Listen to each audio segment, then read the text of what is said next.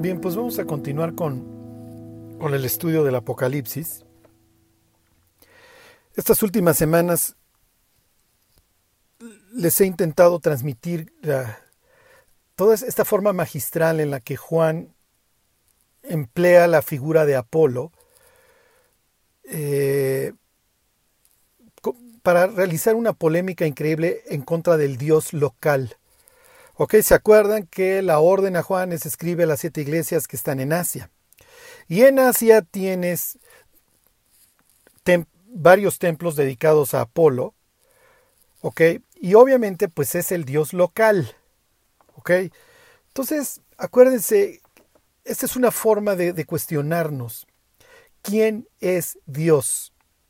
Tienes a Apolo con su corona, con su arco, el dios que es el portador de la luz, inclusive comparado, bueno, equiparado al sol, el dios Helios, ¿ok? Es el dios que trae el orden. Ajá. Este, les pongo un ejemplo, cuando viene esta batalla de, las que yo, de la que yo les hablaba entre Octavio contra Marco Antonio, Octavio hace, hace de su dios, obviamente su, dios patrono y, el, y al que va a honrar a Apolo, porque Apolo es el dios del orden. Y eventualmente es lo que Octavio en su idea va a traer, va a traer el orden, ¿sí? la Pax Romana, mientras que su contrincante Marco Antonio, creyendo que esto le va a beneficiar, toma a su dios como a su patrono como como Dionisio, sí, entonces el dios del, del desastre, de, de, la borrachera, creyendo que esto es lo que necesita, ¿cómo les diré? Desde un punto de vista para sumar gente, que esto le va a ayudar. Entonces quedan ahí estos dos dioses, por ponerlo de alguna forma como en confrontación y acaba ganando Apolo, el dios del orden. ¿Ok? Entonces el Apocalipsis presenta a este jinete, al victorioso, ¿ok? Al victorioso, obviamente así se ve, obviamente Octavio, ¿sí? Entonces el dios victorioso, el que sale venciendo y para vencer a Apolo, él sale con su arco y con su corona, pero lo que sigue después de él es un desastre. ¿Ok? Lo que, va, lo que más adelante va a traer a la mente de los lectores del Apocalipsis es que Apolo, lejos de traer orden, trae destrucción. ¿Ok? Entonces, ¿quién sería Dios? Entonces tenemos una polémica contra el Dios local. ¿Cuál sería el nuestro? Nuestro Dios hoy sería el progreso, el humanismo, la ciencia. Ese es el, ese es el, ese es desgraciadamente la, la, la, sandez que trae el ser humano. Que consciente o, inconscientemente cree que de, que de, la materia surgió la vida. Y la materia, pues quién sabe, en algún punto tuvo que haber aparecido. Pero en esas cuestiones mejor ni nos metemos, no nos vaya a llevar a la conclusión de que existe un Dios. Y mucho menos un Dios al cual le tengo que rendir cuentas de mis actos. Actos que yo conozco muy en el fondo. Ajá. Pero ese es, ese es hoy, por supuesto, el primer mundo y nosotros que nos desparraman toda esta visión de que la tecnología y eventualmente nos traerán la inmortalidad y seremos como dioses. El mismo desastre de Génesis capítulo 3. Vamos a ser dioses. ¿Ok? Entonces nos la creímos y nos la seguimos creyendo. Entonces ese sería hoy el Dios local, ¿sí? contra el cual vendría la polémica. ¿Tú crees en tu orden? ¿En tu que es que orden? Entre, en tus instituciones. El día de mañana creerás en tu gobernanza mundial, en tu educación. Esto es ridículo. Vuelve a colocar al ser humano con el mismo corazón en el paraíso, en las mejores circunstancias, y vas a volver a tener un desastre. Nos debería de haber quedado claro desde siempre que el ser humano está podrido, el ser humano está descompuesto. Y le deberíamos de hacer caso a Pablo cuando dice en Tesalonicenses que hoy Dios está deteniendo la maldad. O sea, todavía esto no, se acaba de desgraciar porque Dios contiene hoy la maldad. Y lo peor, y aquí viene lo peor,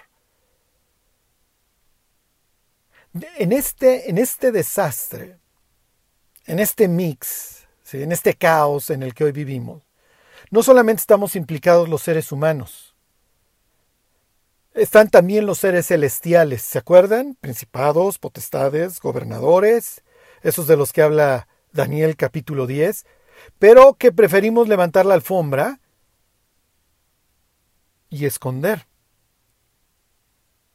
La idea de un ser celestial caído, disciplinado, sabio, inteligente, que guía y alimenta los destinos de la humanidad, nos choca. Estamos tan embriagados de orgullo los seres humanos que, hasta cierto punto, el desastre que hoy vivimos, nos golpeamos el pecho y decimos, bueno, pues por lo menos lo generamos nosotros. No es cierto. Nos cuesta trabajo. Vemos pasajes a los cuales voy a hacer más adelante referencia, por supuesto, como Génesis 6, y nos choca la idea de que haya ángeles que nos hayan visto la cara y de que hayan tenido que provocar el diluvio. Y llegamos a Josué capítulo 11, en donde tenemos varias similitudes con el diluvio, en donde se dice que se destruyó todo lo que tenía aliento en las narices, y donde se habla de la destrucción de estos gigantes y nos choca. Claro, es la mente iluminada. Pues, Charlie, ya pasamos la ilustración. Olvídate. Somos los seres humanos y nada más los creadores de este caos. No, no, no, no. Y cuando veamos la identidad de la bestia, nos vamos a dar cuenta que para nada. Hay mucho más de lo que se ve a simple vista. Y no me refiero en el Apocalipsis. ¿eh? Nos debería de bastar ver un dólar para saber que el ser humano tiene, tiene guía y tiene mucha devoción por seres caídos y que le gusta todo esto del misterio y de la oscuridad. no en vano dice Pablo que no participemos de estas cosas de las tinieblas, sino que más bien las reprendamos. Pero el ser humano aún, si quieren ustedes, con, un, con una concepción bíblica, cree que el desastre que hoy vivimos lo generamos solitos. No. Y más adelante volveremos a tener ayuda, ¿eh? y hoy la tenemos. Acuérdense, somos cristianos ateos. ¿Por qué? Porque nos sentimos iluminados. ¿Ok? Nos gusta el progreso y también nos gusta la ciencia. Pero ver a seres celestiales que aborrecen a Dios guiando nuestra vida, pues definitivamente no nos hace, no nos hace quedar bien parados. Como se habrán podido dar cuenta de mi plática de arrebatamiento y, y tratado de paz, esto de ver hacia adelante no es una ciencia exacta. Hay una persona que yo respeto muchísimo que sabe todo de la Biblia y que hace unos meses lo escuchaba yo decir que, de acuerdo a Apocalipsis 12, que ya llegaremos, concretamente la gran señal esta de la mujer vestida del sol con la luna debajo de sus pies y las dos estrellas por su corona, etcétera, etcétera, da la indicación de que Jesús nació en 11 de septiembre, en 3 o 4 antes de Cristo, no me acuerdo, que hubiera sido Rosh Hashanah. Está bien, no sé. No sé. Miren, hay tantas cosas que pues ya le preguntamos a Jesús cuando venga. Este, pues que cuando nació. Es muy probable que haya nacido durante una fiesta judía. Hay personas que dicen que nació en expiación y dan sus argumentos. Sería muy lógico. Hay otros que dicen que nació en tabernáculos, lo basan en Juan 1.14 y habitó entre nosotros, puso su tabernáculo entre nosotros. Está bien. Todos le andamos buscando. ¿Ok? Ahora está de moda también, bueno, no ahora, ya, ya tiene años la, la corriente de que la iglesia va a ser arrebatada en Pentecostés, porque si nació en Pentecostés, pues lo más lógico es que sea arrebatada en Pentecostés. Y existe la tradición de que a Enoch se lo llevaron en lo que hubiera sido eventualmente la fecha de Pentecostés. No sé, lo que, en lo que les quiero hacer énfasis es que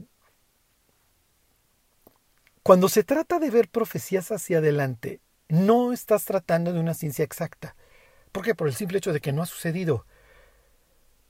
Y como dice un señor que sabe toda la Biblia, si fue críptico la primera vez, pues lo más probable es que se, se mantenga de la misma manera. Y seamos honestos, si supiéramos el día, viviríamos muy distinto. ¿Ok? Eh, tratándose de la identidad de la bestia, el plum, la tinta y el papel se han encontrado, bueno, millones de veces, porque todo el mundo está inteligiendo quién es la bestia, quién va a ser.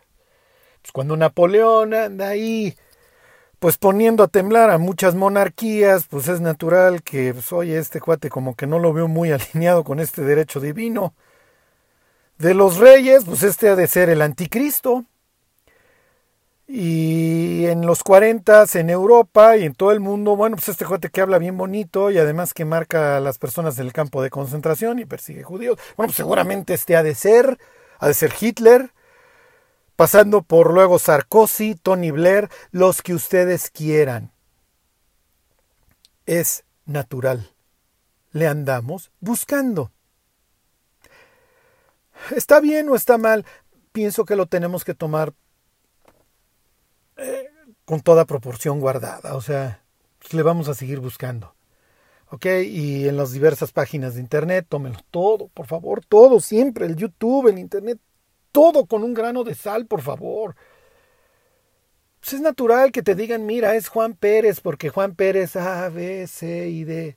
No, es Chuchito López, porque Chuchito López F, G, H, I, J. Bueno, pues su tío Charlie también va a salir con su embajada, ¿cómo no? ¿Ok? Bueno. Don Apolo, ¿quién es la bestia? Bueno, vamos a...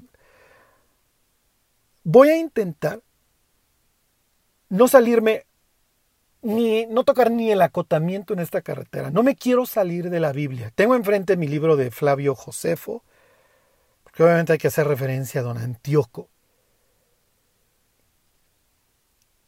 Pero lo que les voy a decir acerca de la bestia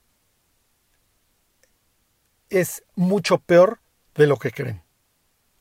Ok. En capítulo 6 de Apocalipsis tú tienes a un jinete en un caballo blanco. ¿ok? Tiene un arco y tiene una corona. No hay ningún problema ahí. Nos queda clarísimo, Juan, que estás haciendo tu polémica contra Apolo. Ok, está bien. Pues sucede que Apolo se asocia con varias cosas, entre ellas las langostas. Y más adelante nos encontramos con... No, Charlie, no dice Apolo, dice Apolión. Ahorita, ahorita tratamos con ese punto. El caso es que un lector de aquel entonces se encuentra con una persona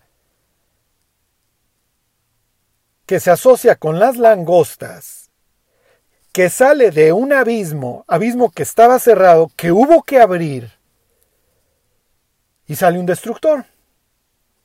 Le dicen el destructor. Ok. Misma raíz etimológica, apolea. Don Pablo antes había dicho que a venir el hijo de perdición que va a destrucción, ok. Apolea, mm, ok, aquí, aquí como que se juega. Y luego nos dice Juan que le dijo un ángel en capítulo 17 que la bestia va a Apolea, ok, entonces me suena que los estás asociando, sí. Sí, sí, sí.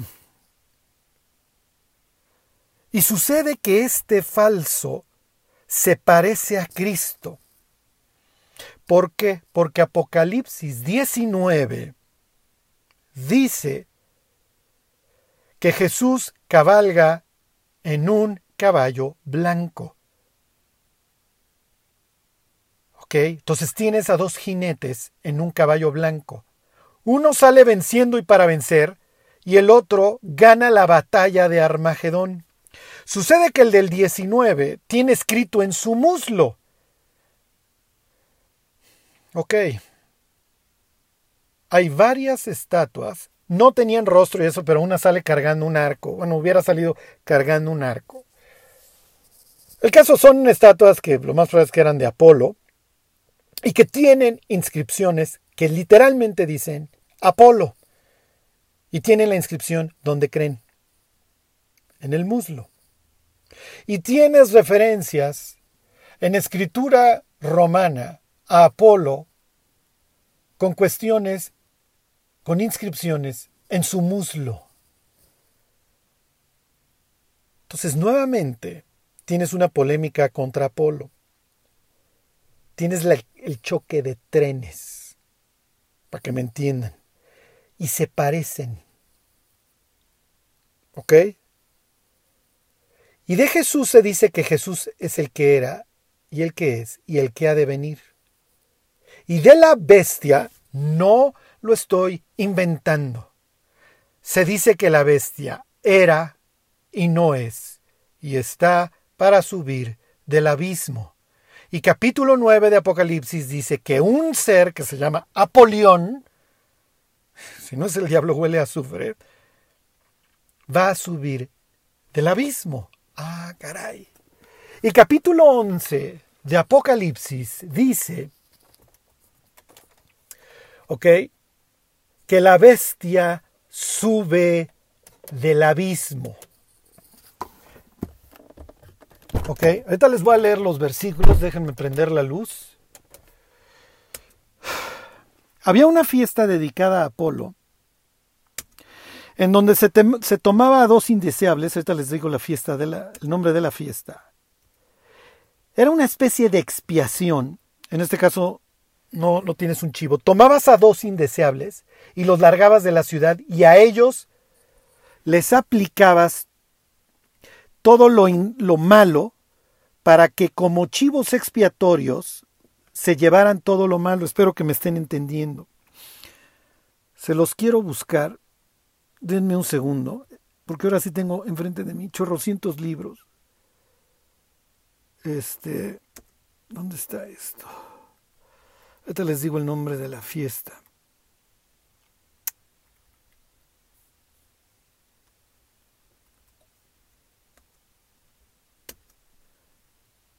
Este, uy, uy, uy. Denme un segundo, por favor. Si no lo encuentro, aquí está, es el Festival de la Tragedia, en el que se asigna toda impureza a dos indeseados. Ok, esta es una fiesta de apolónica, ok, Apolonia, dedicada a Apolo. En Apocalipsis 11 tú tienes a dos testigos que están atormentando a la tierra, testificando a favor de Cristo. La bestia que sube del abismo los mata y después hay un intercambio de regalos, justo lo que sucedía en la fiesta. Al otro día, después de que se mataba, de que se largaban a estos dos indeseables, que en sentido figurado se llevaban toda la impureza, se traían primicias, se hacían regalos.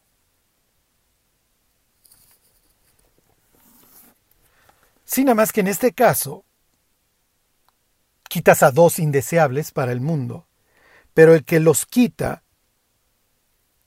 es la bestia.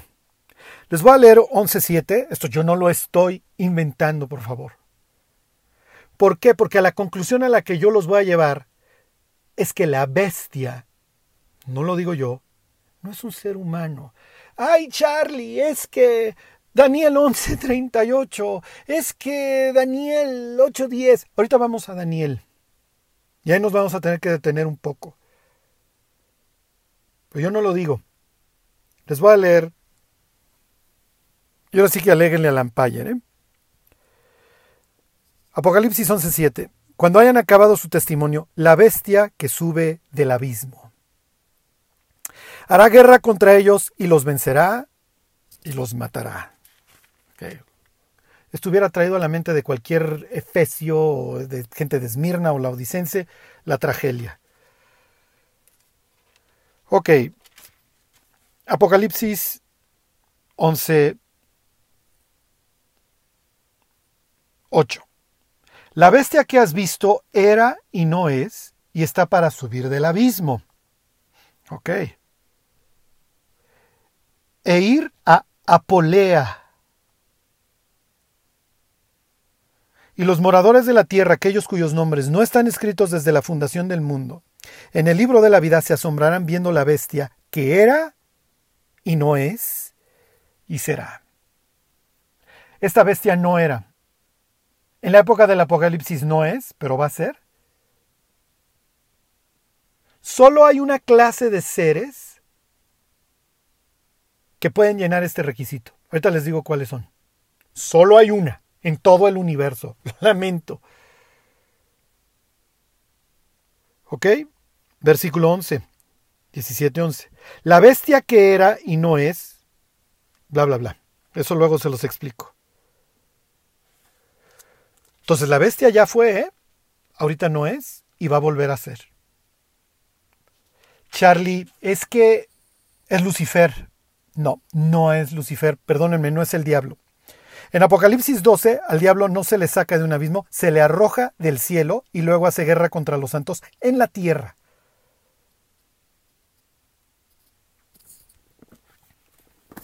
Y se encuentran, por supuesto. Y la bestia y el dragón, le hace Lucifer, no son la misma persona. Eso lo dice Apocalipsis 13. La bestia recibe su autoridad del dragón. Y hacen su trilogía, hacen su trinidad perfecta. ¿Ok? Solo hay una clase de seres que pueden llenar esa descripción. Y miren, no quiero sonar dogmático, no, no, no, quiero que nadie diga, no, Charlie, es que es que sí es fulano, es que sí es Sarkozy, es que sí es Tony Blair, es que sí es... Perdón, pero Apocalipsis dice que la bestia sube del abismo. Y en ningún instante dice que la arrojaron del cielo. Por lo menos no en Apocalipsis. ¿Ok? Y del dragón dice que el dragón lo arrojaron del cielo. Que lo van a guardar en el abismo, eso sí dice la Biblia, ¿eh? Lo van a guardar, pero no está guardado. Hoy el diablo no está guardado en un abismo. Y a la bestia va a haber que sacarla del abismo. Y capítulo 9 de Apocalipsis dice que le abren, que desciende un ángel, lo más probable es don Lucero, al cual le dan la llave y de ahí sale. Para los griegos esto no, es nuevo, el tártarus y esto de, de ángeles guardados o de seres celestiales guardados, no es nada nuevo, tampoco lo es para la Biblia. Tampoco lo es para la Biblia.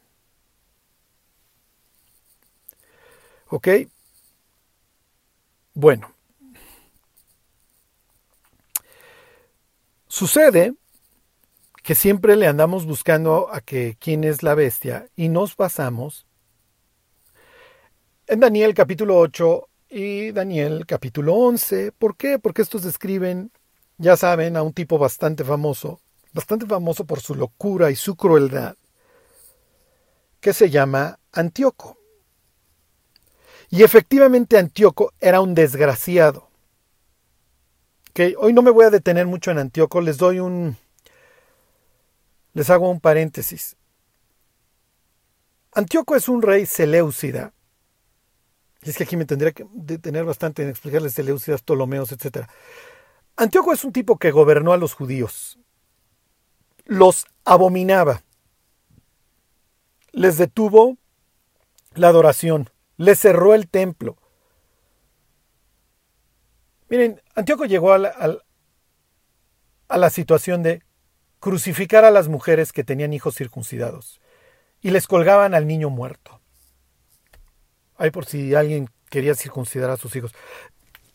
Ya les dije todo lo que, o sea, para que ya se dieron toda una idea. Pues es natural que, se, que, Daniel se asociara, se asociara estas ideas de Daniel con, con, con la futura bestia. Es natural.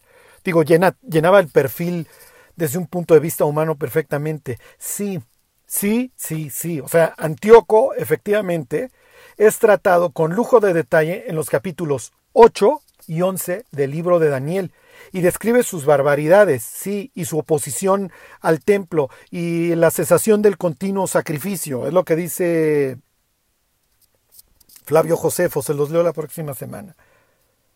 La próxima semana les hablo a detalle de Antíoco. Antíoco es un tipo. La palabra tipo viene de tipus, del griego, ¿ok? Modelo. cincelaban en una piedra las letras, ¿ok? De donde, de donde piensen en una máquina de escribir que tiene los tipos, o piensen en una imprenta que tiene los tipos. A lo largo de la escritura tú tienes muchos tipos, modelos. Tienes a José, digo, no, no, no hay nadie que se parezca más a Jesús de Nazaret que José, que José el soñador. O sea, puedes ir capítulo por capítulo sacando 5, 10, 15, 20, las similitudes que tú quieras. Lo ama su padre. Le da una túnica especial. ¿Se acuerdan que a Jesús le rifan su túnica de una sola pieza? Lo abominan sus hermanos. Sus hermanos lo venden a los gentiles. Los gentiles lo acusan sin razón. Por cárcel y por juicio fue quitado. Los gentiles eventualmente lo acaban honrando. Salva a judíos y gentiles. Al final de los tiempos sus hermanos en lágrimas lo adoran tal y como él lo había profetizado, se reencuentra con su pueblo, su pueblo goza de los mejores pastos, Juan el Salmo 23. Porque no envió Dios a su Hijo al mundo, porque no envió Dios, porque no envió Dios, no me enviasteis vosotros, me envió Dios, me envió Dios. Les pongo este ejemplo para que ustedes vean esta situación de la tipología. Y así como tienes tipos de Cristo en el Antiguo Testamento, Jonás, Salomón, David, José, ajá, así tienes la tipología de la bestia. Ok, ¿quién puede llenar el requisito de que era y no es y será? Ok, sucede que dice Génesis 6 que los hijos de Dios, los Bene Elohim, los ángeles, traduciríamos esto ángeles. Pero no lo tomen, ángel es más bien una descripción de, actividad. Ángel, malach, simple y sencillamente quiere decir mensajero. Aquí yo envío mi malach delante de mí, dice el libro de Malaquías y luego se cumple en la figura de Juan el Bautista. Mensajeros, llegó el mensajero, llegó el mensajero con su con información para el receptor, ¿ok? Sucede que los hijos de Dios vieron que las hijas de los hombres eran hermosas. Ahí ya tienes el contraste. No son los hijos de Seth con las hijas de no sé quién le bueno, bueno, o sea, Luego, con tal de no, de quitarle lo, lo, lo, supernatural, lo celestial a ese pasaje, se dicen unas burradas. De que los hijos de Seth se metieron con las hijas de Caín. O los hijos de Caín se metieron. No sé. Digo, algo que el pasaje jamás permite. Que los, seres que los hijos de Dios son seres celestiales nos lo deja claro Job 38 y Job 1 vinieron a presentarse los hijos de Dios, entre los cuales venía también Satanás. ¿Dónde estabas tú, Job, cuando yo hice todas estas cosas y los hijos de Dios me estaban aplaudiendo? Cuando las estrellas del alba. Bueno, sucede que los hijos de Dios se meten con las hijas de los hombres y dan lugar a estos híbridos, a estos... La palabra en el Septuaginta es gigantes en el hebreo es nefilim. ¿Ok? La, traducción literal, nafal quiere decir caerse, sean los caídos, pero no me acuerdo, también puede decir otra cosa. El caso es que da lugar a estos héroes de renombre. Tienes esta mezcla. Y Génesis 1 dice, y esto es muy importante para efectos proféticos hoy, que Dios hizo cada cosa según su especie. Sí, bueno, pero Bill Gates no le late eso y hoy hizo sus mosquitos transgénicos. Y hoy las compañías de granos nos dan sus granos transgénicos, entonces nos da cáncer desde, desde que tenemos cero años de vida. Y ahí no podemos comernos el trigo porque nos produce Porque todo es transgénico, porque mira Dios, tú dijiste que la forma de ordenar A, C, G y T, la adenina, la guanina, la cetosina, la tiamina, pues es esta forma, pero yo la voy a ordenar de esta. Y asumo el rol del creador y yo altero los códigos. Y vayan ustedes a saber qué clase de quimeras, de, de mezclas haya. Olvídense de laboratorios clandestinos laboratorios pagados por gobiernos para hacer al supersoldado y que vea bien de noche y no se canse. Lo que ustedes quieran. Charlie, ¿estás loco? Sí. Sí, yo estoy loco. Y el mundo en el que tú vives es bien cuerdo. Okay, no te estoy diciendo nada que no diga la Biblia. Esto de los transgénicos entre celestial y humano, lo dice la Biblia, ¿eh? No, no lo digo yo. Si en laboratorios clandestinos hay hombre rana o, o gatúbela, eso sí no sé, no me consta. Pero bueno, pues, de que andan mosquitos transgénicos y de que nos comemos las fresas transgénicas, eso sí no me cabe la menor duda. Bueno, la Biblia dice que se mezclaron estos y dieron lugar a los nefilim. Y vino el diluvio y Dios se llevó de corbata todo lo que tenía aliento.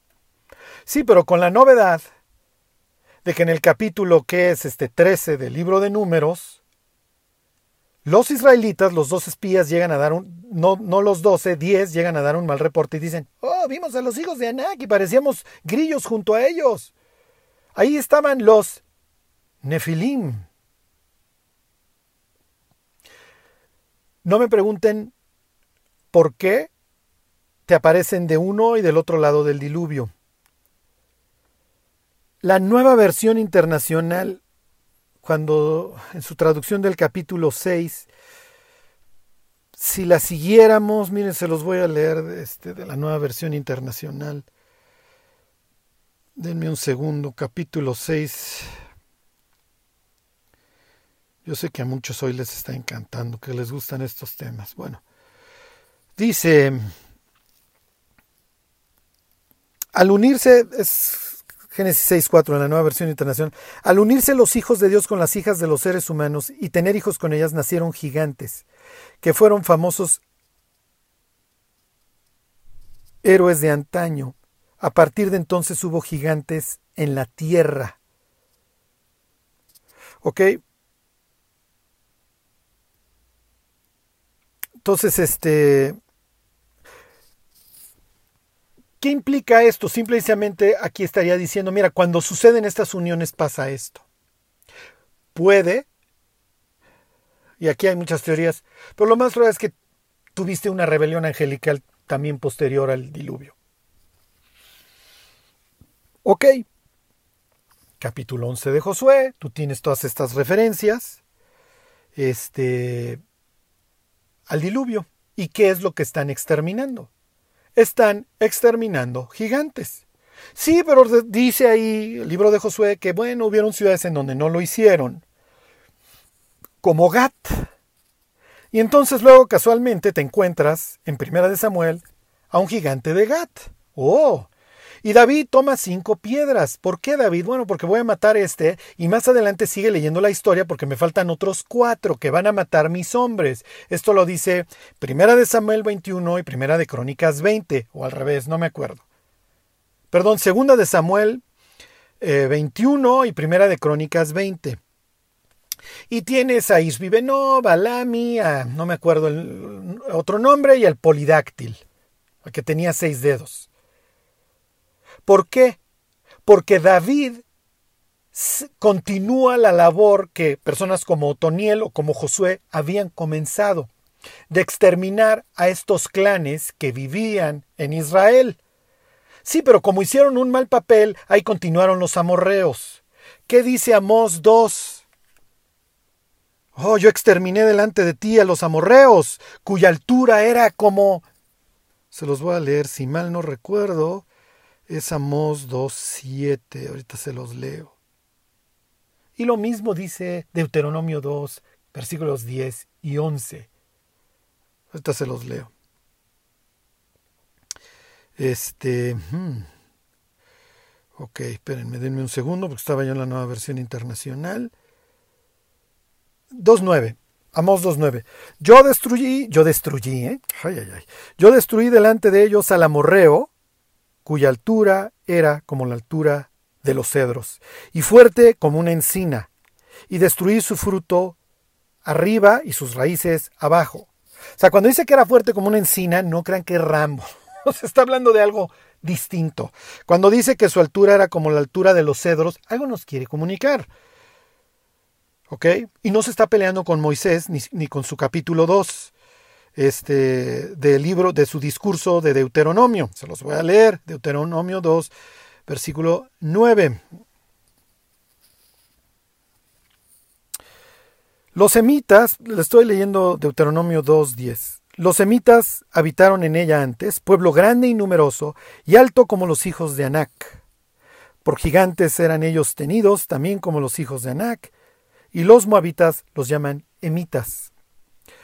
Te voy a ser muy franco, y esto es muy loco lo que te voy a decir, pero es la verdad, y no me estoy saliendo del texto bíblico.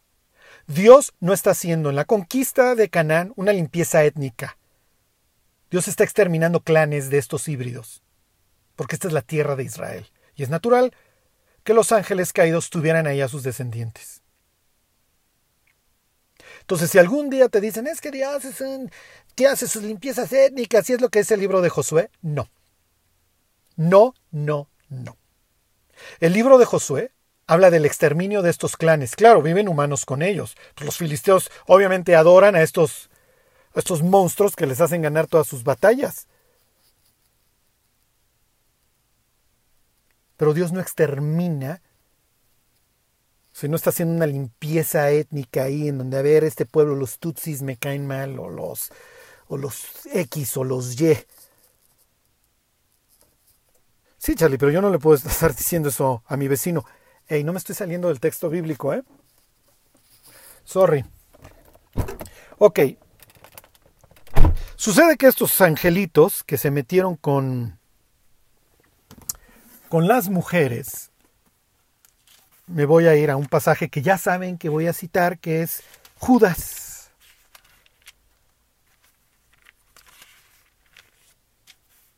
Y ahorita terminamos el rompecabezas. Ok. Judas 1, 6. Y a los ángeles que no guardaron su dignidad, sino que abandonaron su propia morada, los ha guardado bajo oscuridad en prisiones eternas. Oh, entonces hay seres celestiales guardados en un abismo. Para el juicio del gran día. Oye, pero su pecado no fue que se metieron, no fue un pecado sexual. Ah, no. Versículo 7. Como Sodoma y Gomorra y las ciudades vecinas, Sodoma y Gomorra no son famosos por tener casinos. ¿eh? Las ciudades, las cuales de la misma manera que aquellos, ah, aquellos, plural masculino, no te podrás estar refiriendo a los ángeles, las cuales de la misma manera que aquellos, habiendo fornicado e ido en pos de vicios contra naturaleza fueron puestas, por ejemplo, sufriendo el castigo del fuego eterno. Lo lamento. Solo hay un perfil que te llena, un ser celestial que hoy está guardado, y no es Lucifer. Lo lamento, a Lucifer lo van a guardar, pero hoy no está guardado. O por lo menos, pues no con quien estuvo hablando Cristo en el desierto. ¿eh? Pero aquí sí te habla de ángeles que guardaron. Y lo mismo te diría Pedro en su segunda carta, en el capítulo 2. Se los leo. 2.4. Porque si Dios no perdonó a los ángeles que pecaron, sino que, arrojándolos al infierno, los entregó a prisiones Sí, sí, pero casualmente en capítulo 9 de Apocalipsis tienes a un ángel con una llave abriendo una prisión, de donde sale un ángel bastante molesto.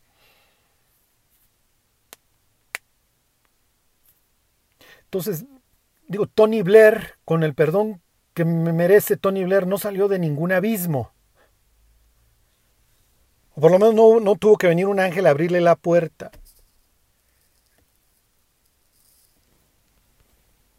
¿Qué quieres decir, Charlie? ¿Que la bestia va a ser un ser celestial? Hey, no es la primera vez que va a haber ángeles caminando sobre la tierra, ¿eh? Y que odian a Dios, y que se pelearon con Dios, y que transgredieron, y que sabían perfectamente que no se podían meter con mujeres. ¿Qué va a desatar eso? La ira de Dios.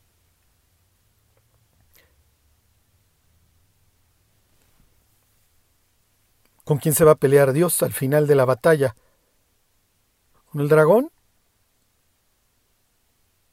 Y con Deperdis otro ser celestial. Si ustedes le preguntaran a un judío del siglo I acerca del falso profeta, les diría, es otro ser celestial.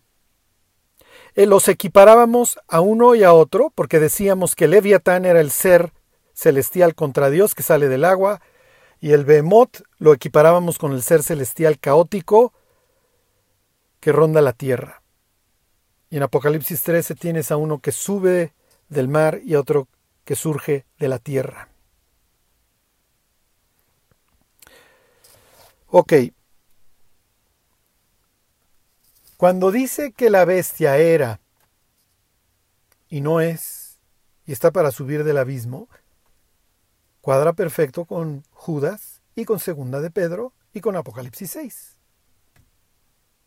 este, perdón, y con... Sí, con Apocalipsis 6, porque tienes a un Apolo, a un ser celestial, o por lo menos así lo hubieran visto ellos, y con Génesis 6.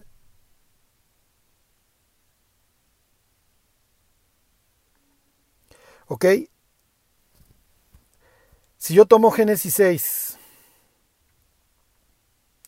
números 13 o 11, ahí el pasaje de los espías estos, 13.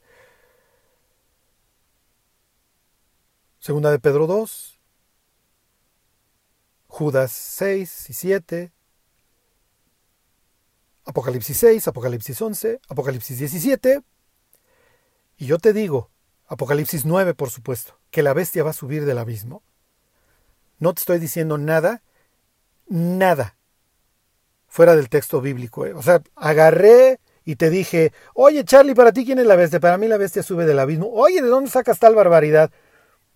Pues de Apocalipsis 11. De Apocalipsis 9.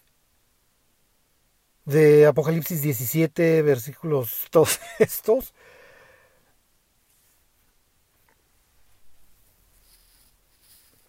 Sí, pero es que eso me da una visión total y perfectamente distinta. Ya no estoy tratando con un ser humano, por más que fuera guiado por el diablo o poseído por él.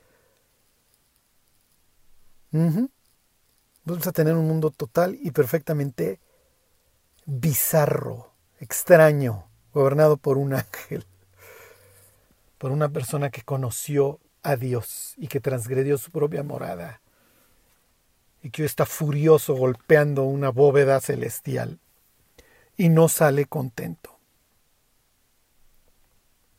Y los que lo acompañan, luego léanse este libro de Joel, los que lo acompañan, pues también son bastante extraños, ¿eh?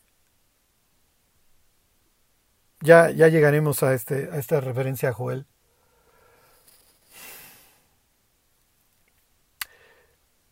Charlie, ¿por qué asocias a Apolo con el destructor? Lo que pasa es que en el Agamenón de Esquilo tienes esta referencia a Apolo, el dios de las calles, así le dicen. Pero hay quienes traducen, ahorita les voy a leer el párrafo de, de Esquilo. Dice Apolo, Apolo, dios de las calzadas, Apolo, mi destructor, o más bien, mi destructor. Y en una traducción que tengo de, Esquilo, este, de, esta parte del Agamenón de Esquilo, dice Apolo, Apolo, dios de las calles, y luego se escribe Apolo de otra forma. Y hay quienes traducen, son varias las referencias que encontré, el pasaje como Apolo, Apolo, dios de las calzadas, mi destructor. Y sí, no es el mismo Apolo, Apolo, que luego abajo, Apolón. Entonces muchos dicen, lo que dice ahí realmente, o sea, la, traducción es, la traducción natural sería, Apolo, Apolo, Dios de las calzadas, mi destructor. Número uno y número dos, si a Apolo le hubieran puesto Apolión en el capítulo 9, sería otra vez parte de la polémica. Esto es como Belcebú, que los judíos le cambian letras para que quede no como el dios de las moscas, como el dios del excremento, en donde se están burlando de Belcebú. Aquí, Apolo, tú eres el dios del orden, pero aquí te cambio el nombre a destructor. Y en el griego te lo cambio a destructor. Que les digo, no sería nuevo denominar a Apolo destructor, como en el Agamenón de Esquilo, como lo traducen muchos. Si todavía no están lo suficientemente confundidos, lo que les quiero decir es que el jinete del caballo blanco no es un ser humano.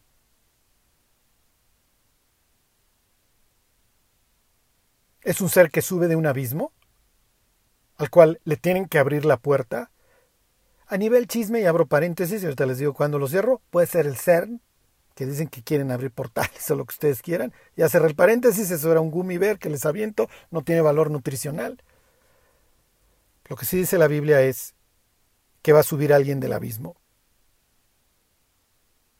Y lo que sí dice la Biblia es que va a matar a sus dos indeseables, le hace los dos testigos. Y lo que sí dice la Biblia es que era y no es. No puede ser Lucifer porque Lucifer es en esa época y hasta la fecha. Era y no es y está para subir e ir a perdición. Y termino con esto. La bestia la cuarta bestia, ¿se acuerdan? De la que habla Daniel. ¿Cuántas veces les dije que se fijaran en un detalle? Es diferente, es diferente, es diferente. No es Nabucodonosor, no es Ciro, no es Darío, no es Jerjes, no es Napoleón, no es, no es Alejandro, no es Antíoco, no es el emperador. A de que Antíoco la superase de, de tipo, pues, hace perfecto. Digo, la bestia también la trae con Roma, como la trajo Antíoco y como luego la trajo Nerón. Antíoco la traía con Roma, los romanos lo humillaron y los abomina. Y en el Apocalipsis tienes a la bestia destruyendo a la ramera que habita sobre siete montes. Eso ya lo, lo, veremos. Bueno, oye Charlie, ¿eres el único poseedor de la verdad? Miren, lo único que quise, porque todos le estamos viendo hacia adelante, y si Juan el Bautista le tuvo que preguntar a Jesús si él era, bueno, pues ¿qué me queda a mí?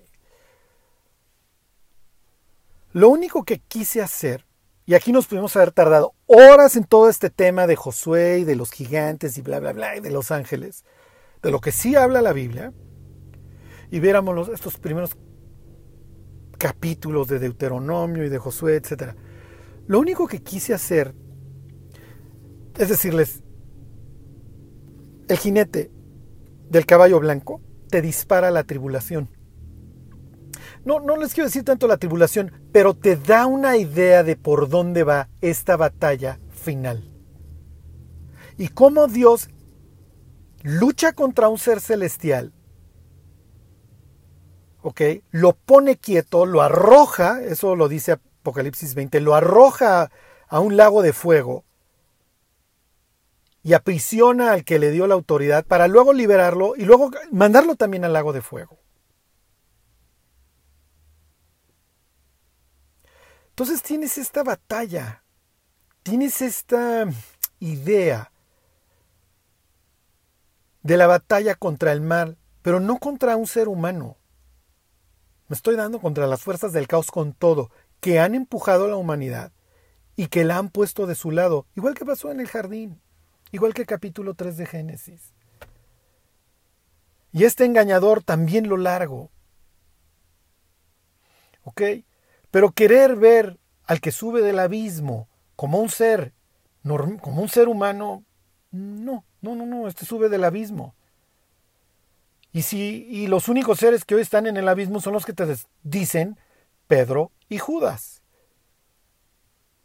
Más la literatura del segundo templo que se cansa de describir todas estas cosas, pues no se trata de eso, se trata de que hoy nos quedemos dentro de la carretera y no toquemos ni el acotamiento, porque de por sí pues, es un tema bastante escabroso. Bueno, Charlie, ¿qué hace esto por mi vida? Esto te recuerda que vives en un mundo sobrenatural. Esto te devuelve tu cosmovisión bíblica y de que tú eres parte de este caos o eres parte de la solución. Mirad cuál amor nos ha dado el Padre, que seamos llamados, oh, hijos de Dios. En el Apocalipsis los que se alinean con Apolo, con Napoleón, Charlie no dice Apolo, está bien, está bien. Los que se alinean con la bestia, con Lucifer y con el falso profeta, mueren con ellos y sufren su destino. Los que se alinean con Cristo, con el vencedor, después del caos, al igual que en Génesis 1, entran a un sitio en donde hay abundancia, en donde hay vida, en donde hay agua cristalina, en donde está el trono de Dios, en donde disfrutan para toda la eternidad. Por eso después de destruir a las fuerzas del caos, ¿qué es lo que encuentras? Encuentras el consuelo, enjugará Dios toda, toda lágrima de los ojos de ellos. Encuentras provisión, ahí está el árbol de la vida, uno y otro lado de la calzada o del río. Tienes aguas cristalinas. ¿Se acuerdan de Hidekel y de estos ríos en Génesis 2? Tienes una ciudad celestial en donde vive Dios, ahí tienes el concepto del templo y de su presencia. Tienes gloria eterna para un antiguo hubiera sido normal. Sí, tienes a un ser, tienes a Dios luchando contra seres celestiales que se le oponen, que son una manifestación del caos, pero ya no tienes mar, y luego tienes el establecimiento del orden. No por Apolo, sino por Cristo. Apolo no es el vencedor, es el león de la tribu de Judá que ha vencido. ¿Y dónde venció? En la cruz. Cada alma que tú ganas la estás rescatando de este orden satánico. Tu vida, tu fidelidad te pone del lado del jinete del caballo blanco que tiene no solo una corona, tiene muchas y es el verbo de Dios, cuya ropa está teñida en sangre. Ok, asociar a Jesús con sangre no es nada nuevo. Que dio su vida por ti. No está simplemente en un hormiguero de humanos locos. No, hay seres celestiales, buenos y malos. Y aunque tú no lo creas, y con esto termino. Los seres celestiales, dice Pablo en la carta a los Efesios, hoy aprenden a través de nuestra conducta, de la conducta de la iglesia. Viendo a un ser libre alinearse o no con la voluntad de Dios. Que Dios los bendiga.